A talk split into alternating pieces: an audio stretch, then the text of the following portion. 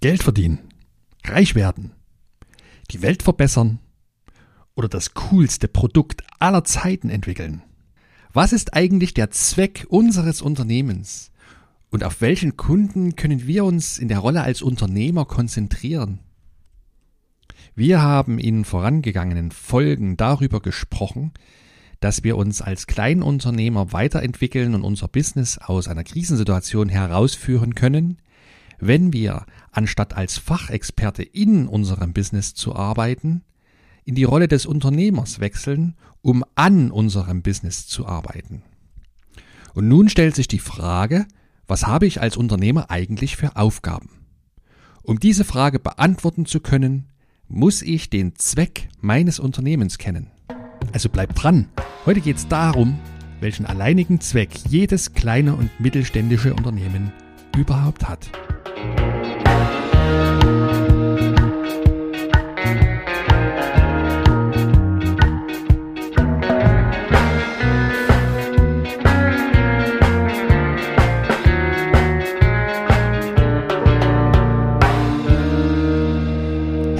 Willkommen hier beim Impact Makers Podcast, dem Podcast, der dich inspirieren möchte, dein Herzensbusiness zu erschaffen. Ein Business, das dich erfüllt, das dir Selbstbestimmung ermöglicht und finanzielle Freiheit verschafft. Mein Name ist Ronald Schirmer, ich bin dein Gastgeber hier im Podcast und ich freue mich, dass du da bist. Wir haben in den Folgen Nummer drei bis fünf hier im Podcast äh, die drei Persönlichkeiten kennengelernt, die in uns drin schlummern, wenn wir unser eigenes Business gründen. Wir haben dabei erfahren, dass diese drei Persönlichkeiten, der Fachmann, der Manager und der Unternehmer, teilweise völlig unterschiedliche Ziele verfolgen und auch sehr verschiedene innere Überzeugungen haben. Wenn wir in unserer Selbstständigkeit starten, dann ist fast immer der Fachexperte in uns aktiv. Und das ist anfangs richtig und gut so, denn wir müssen erstmal ins Handeln kommen, wir müssen loslegen und da kommt richtig viel Arbeit auf uns zu. Da braucht es jemanden, der anpackt. Wenn unser Geschäft dann anfängt zu wachsen, wird es nicht lange dauern, dass wir uns in der Rolle des Fachexperten selber im Weg stehen.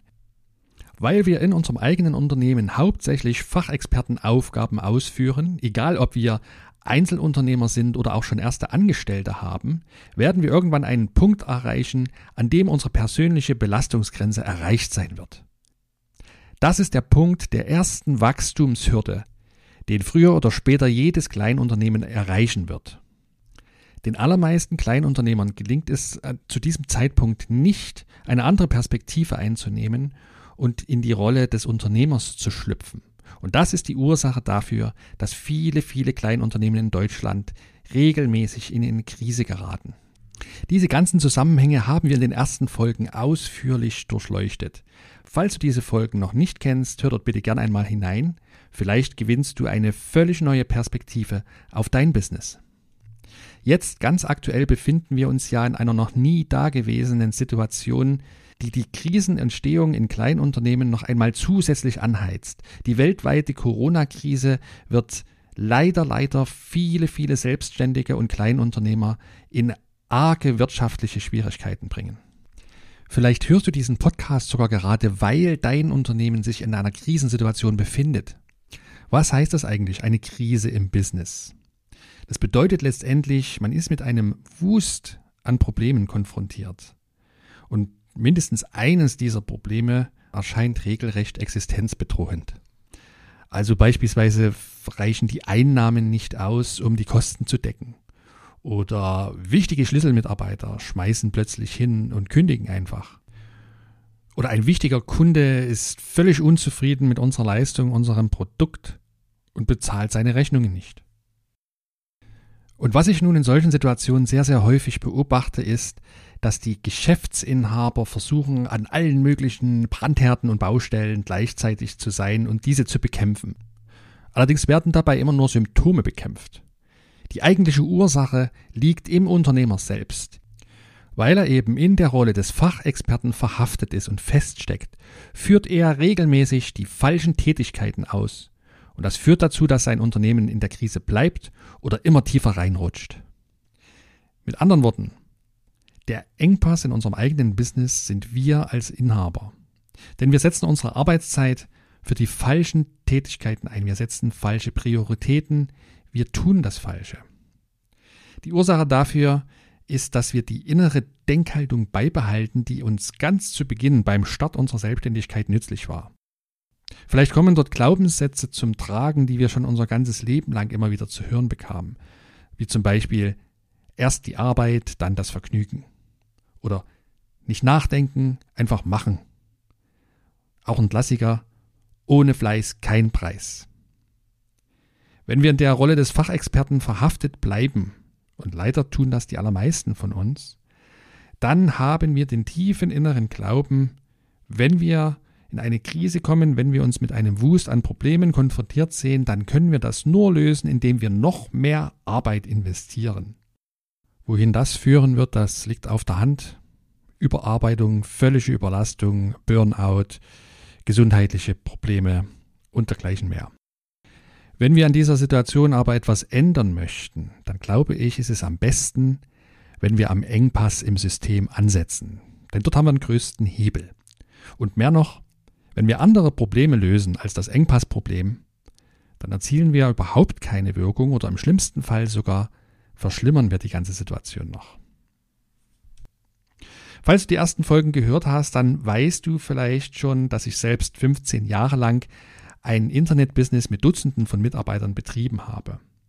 Und als meine Firma in wirtschaftliche Schwierigkeiten geriet, da haben meine beiden Mitgründer und ich an vielen, vielen Baustellen parallel gearbeitet.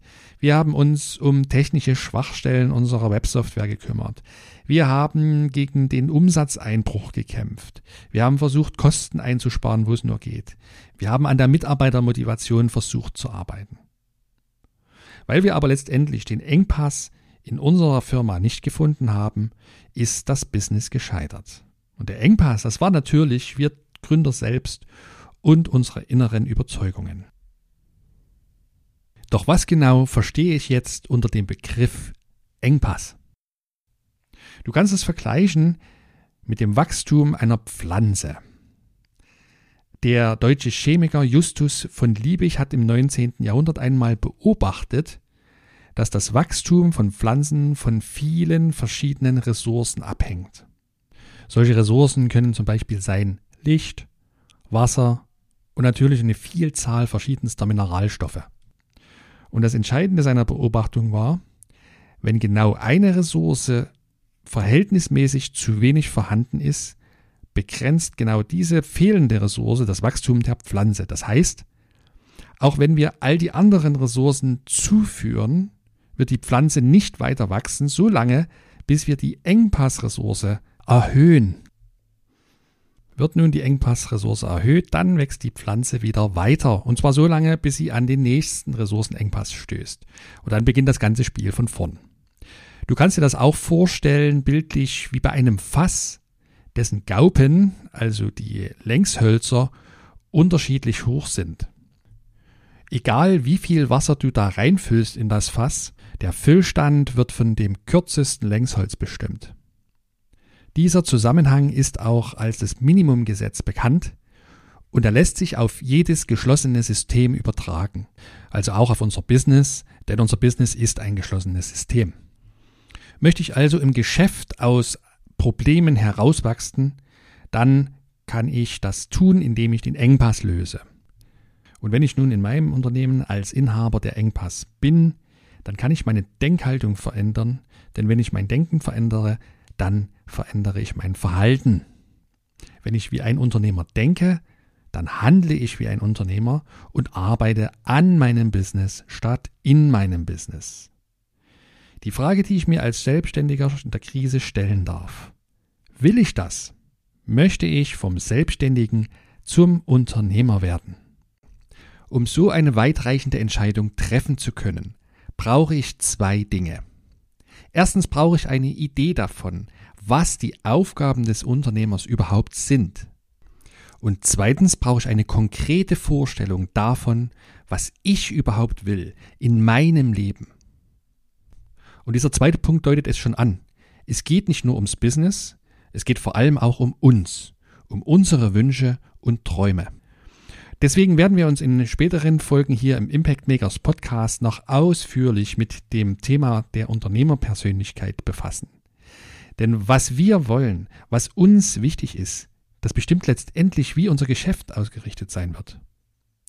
Aber heute wollen wir erstmal herausfinden, was die Aufgaben als Unternehmer überhaupt umfasst und für wen wir das alles tun.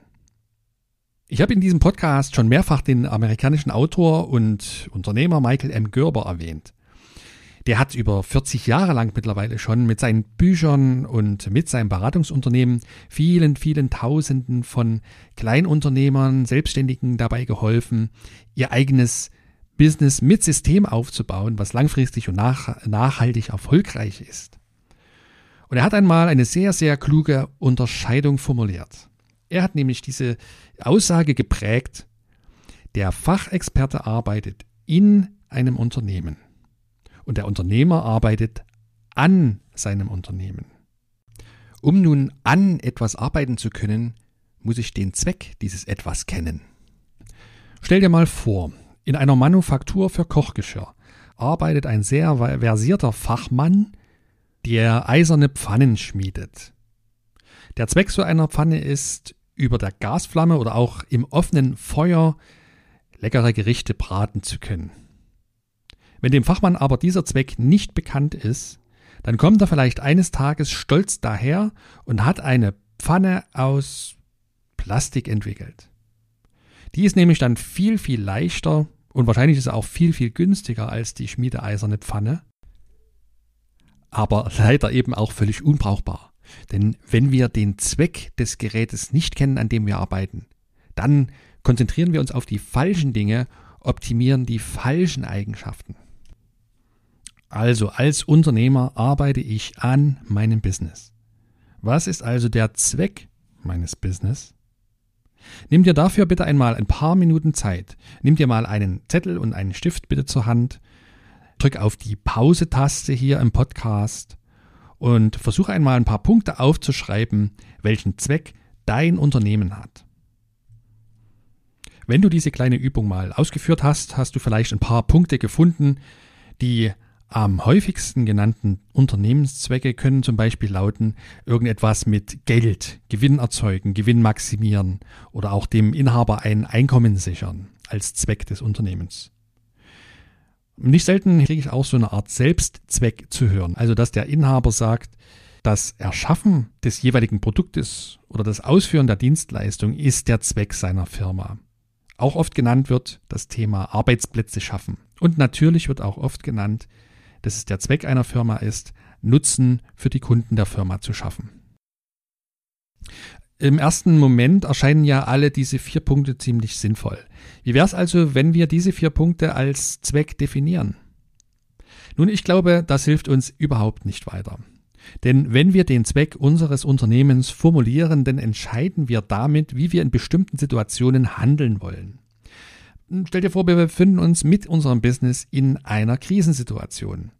Wenn wir verschiedene Zwecke definiert haben, dann haben wir auch verschiedene Handlungsoptionen in der jeweiligen Situation. Also, wenn unser Unternehmenszweck die Erzeugung von Gewinn ist, dann fangen wir vielleicht in einer Krise an, Kosten zu minimieren. Oder wir setzen die Preise hoch. Ist der Unternehmenszweck die Schaffung oder Erhaltung von Arbeitsplätzen? Dann fangen wir vielleicht an, nach Fördermöglichkeiten zu recherchieren, nehmen diese in Anspruch, damit wir möglichst keine Mitarbeiter entlassen müssen. Wenn der Unternehmenszweck ist, einen Nutzen für unsere Kunden zu produzieren, dann konzentrieren wir uns auch in der Krise darauf, diesen Nutzen für unsere Kunden vielleicht sogar noch zu erhöhen. Wenn uns alle Punkte wichtig sind, dann machen wir als Unternehmer in einer Krisensituation vielleicht an allen Punkten ein bisschen was und nichts davon konsequent. Welchen Zweck dein Unternehmen nun hat, hängt tatsächlich vom Blickwinkel des Betrachters ab. Denn jedes Unternehmen hat verschiedene Interessensgruppen. Die werden im Wirtschaftsjargon oft die Stakeholder genannt. Dazu zählen beispielsweise natürlich wir Inhaber selbst, unsere Mitarbeiter, unsere Kunden, aber eben auch Investoren oder Banken, vielleicht Lieferanten. Je nach Unternehmensgröße hat vielleicht auch die Gemeinde ein besonderes Interesse am Unternehmen oder lokale Politiker. Jede dieser Interessensgruppen sieht nun einen anderen Zweck in unserem Unternehmen. Wir als Inhaber möchten vielleicht unseren Lebensunterhalt verdienen mit unserem Business. Investoren in unserem Business wollen ihr eingesetztes Kapital verzinst wissen. Unsere Mitarbeiter möchten einfach ein geregeltes Einkommen verdienen. Ich halte es nun deswegen für besonders wichtig, dass wir als Inhaber uns auf einen einzigen Zweck unseres Businesses konzentrieren. Und gleichzeitig sollten wir alle anderen Interessen anderer Interessensgruppen ignorieren. Denn wer es jedem recht machen will, der macht es am Ende keinem recht.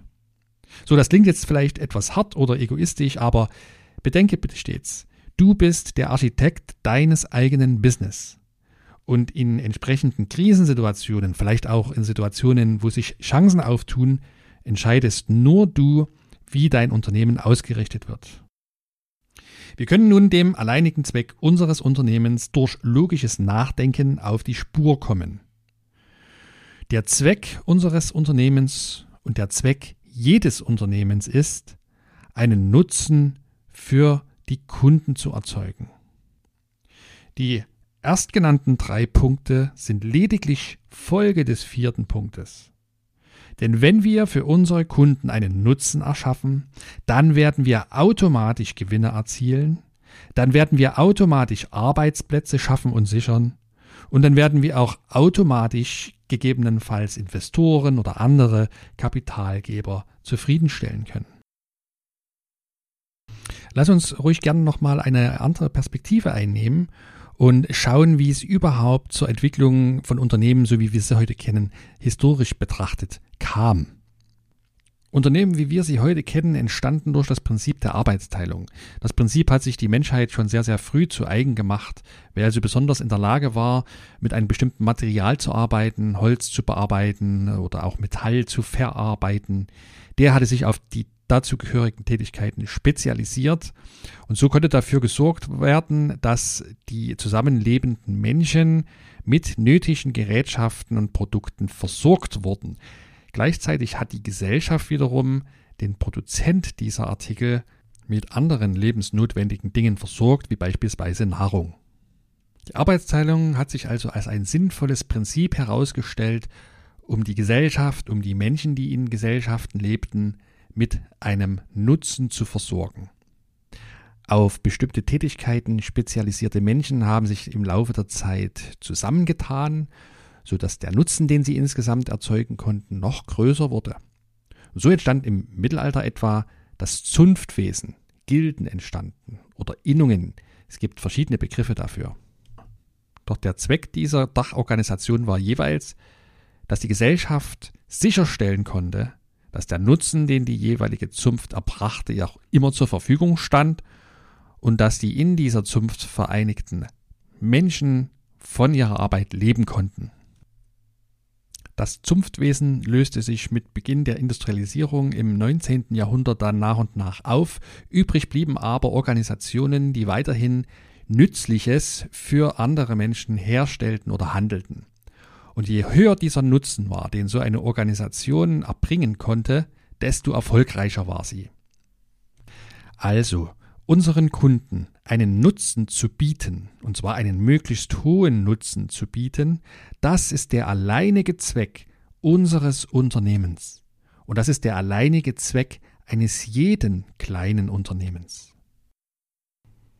So, worauf will ich mit diesen ganzen Ausführungen hinaus? Lass uns dazu noch einmal in Erinnerung rufen, wir suchen nach den Aufgabenfeldern des Unternehmers. Wir möchten wissen, was der Unternehmer zu tun hat, damit wir entscheiden können, ob wir selbstständig bleiben oder uns zum Unternehmer weiterentwickeln möchten. So, und in einem ersten Schritt haben wir jetzt schon herausgefunden, was der Zweck des Unternehmens ist, an dem wir als Unternehmer arbeiten.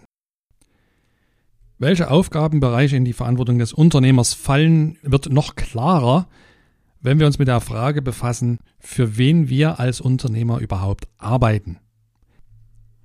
Wie jetzt, für wen wir arbeiten? Ich denke, wir arbeiten für unsere Kunden, fragst du dich vielleicht.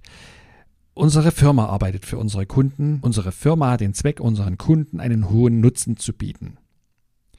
In unserer Firma arbeiten Fachexperten an unserem Produkt oder an unserer Dienstleistung. Wir als Unternehmer arbeiten an unserem Unternehmen. Wer ist also dann unser Kunde als Unternehmer?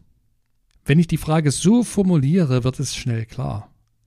Mein Kunde als Unternehmer ist mein Nachfolger. Das ist die Person, die mein Geschäft eines Tages kaufen möchte.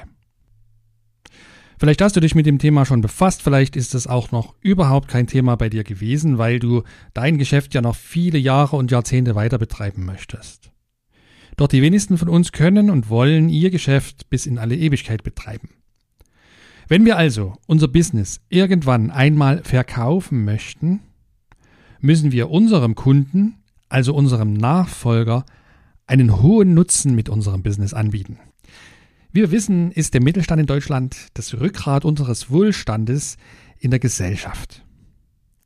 Seit einiger Zeit haben wir eine regelrechte Nachfolgekrise in Deutschland und das bedeutet, dass viele, viele kleine Unternehmen einfach von der Bildfläche verschwinden, weil die Inhaber keine geeigneten Nachfolger finden können.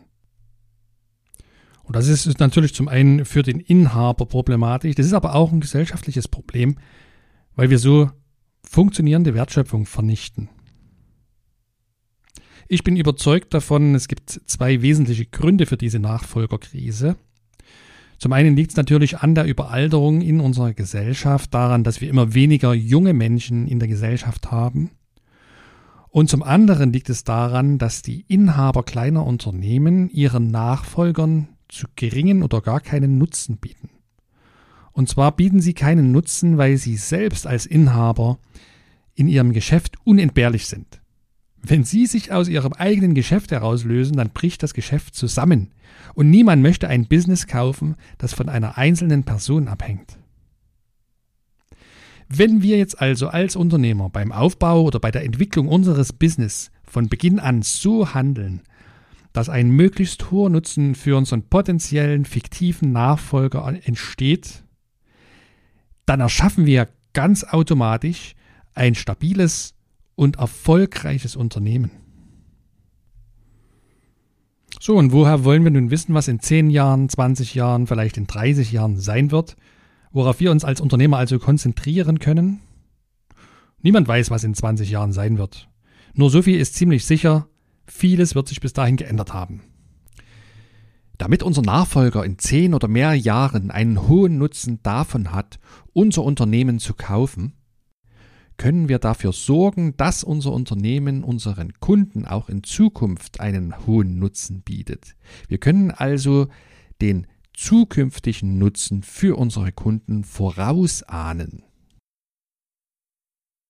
Unsere Aufgabe als Unternehmer ist also, eine Firma zu entwickeln, die ihren Kunden auch in Zukunft einen hohen Nutzen erbringt.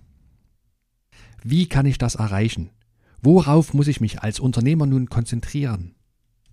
Ich glaube und ich bin überzeugt davon, das kann am besten gelingen, wenn wir den Zweck und die Mittel dazu vereinen. Stell dir das vor wie bei Martin Luther King.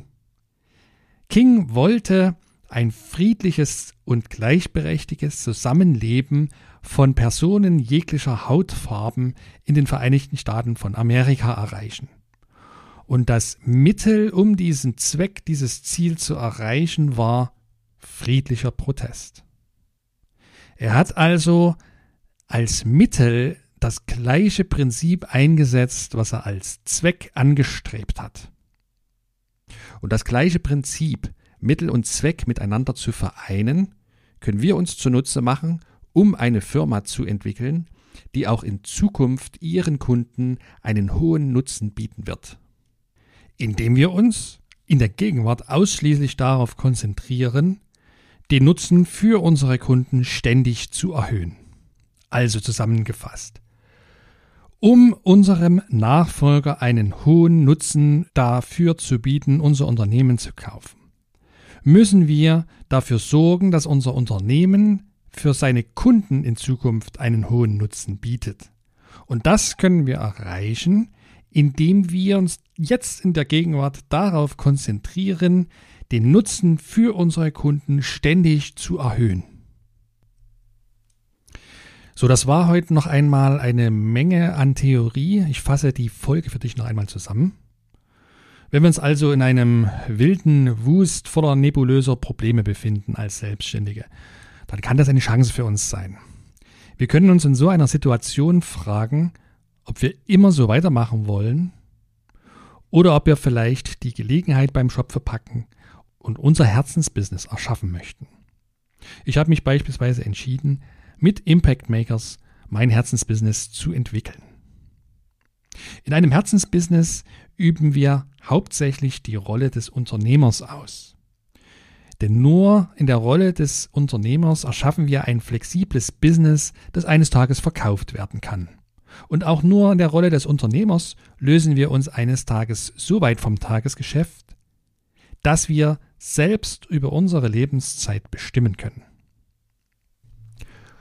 Um entscheiden zu können, ob wir selbstständig im Sinne eines Freiberuflers bleiben möchten oder ob wir das Leben eines Unternehmers leben möchten, müssen wir zwei Dinge wissen. Erstens, was sind die Aufgaben des Unternehmers? Und zweitens, was will ich eigentlich in meinem Leben? In dieser Folge haben wir uns der Frage genähert, was die Aufgabenbereiche des Unternehmers sind. Und dazu haben wir zum einen untersucht, was der Zweck des Unternehmens ist, an dem wir als Unternehmer arbeiten. Und wir haben dann überlegt, für wen wir als Unternehmer letztendlich eigentlich arbeiten. Der Zweck unseres Unternehmens ist also, unseren Kunden einen hohen Nutzen zu bringen. Und gewissermaßen unser Zweck als Unternehmer ist es, unserem eigenen Nachfolger einen hohen Nutzen mit unserem Unternehmen zu verschaffen. Am besten gelingt uns das, wenn wir den Zweck und die Mittel miteinander vereinen. Was heißt das? Wenn wir den Nutzen unseres Unternehmens für unsere Kunden beständig erhöhen, erschaffen wir dadurch automatisch einen großen Nutzen für unseren Nachfolger. So, der Rest ist nun vergleichsweise einfach, denn aus den ganzen Überlegungen in unserer heutigen Podcast-Folge leiten sich ja die Aufgabenbereiche des Unternehmers ab. Wir werden uns diese sieben Aufgabenbereiche ganz genau anschauen in der Folge Nummer 9, glaube ich. In den nächsten beiden Folgen schauen wir uns aber noch ein hochinteressantes Prinzip an, nach dem außergewöhnlich erfolgreiche Unternehmen aufgebaut und strukturiert sind. Abonniere gerne den Podcast, damit du keine neue Folge verpasst. Wir sind am Ende unserer heutigen Folge angelangt und ich freue mich wie immer auf dein Feedback. Schreib mir bitte gern deine Fragen, Kommentare, Wünsche, deine Kritik an podcast.impactmakers.de. Wenn du jemanden kennst, für den das ganze Thema interessant erscheinen möge, würde ich mich sehr freuen, wenn du den Podcast mit dieser Person teilst. Denn so hilfst du anderen Selbstständigen und kleinen Unternehmern dabei, diesen Podcast zu finden und von den wertvollen Inhalten zu profitieren. Ich freue mich sehr auf eine 5-Sterne-Bewertung von dir bei iTunes, Spotify oder im Podcast-Player deiner Wahl. Wir treffen uns hoffentlich wieder zur nächsten Folge. Ich freue mich schon sehr darauf. Und bis dahin wünsche ich dir viel unternehmerischen Erfolg. Dein Ronald Schirmer.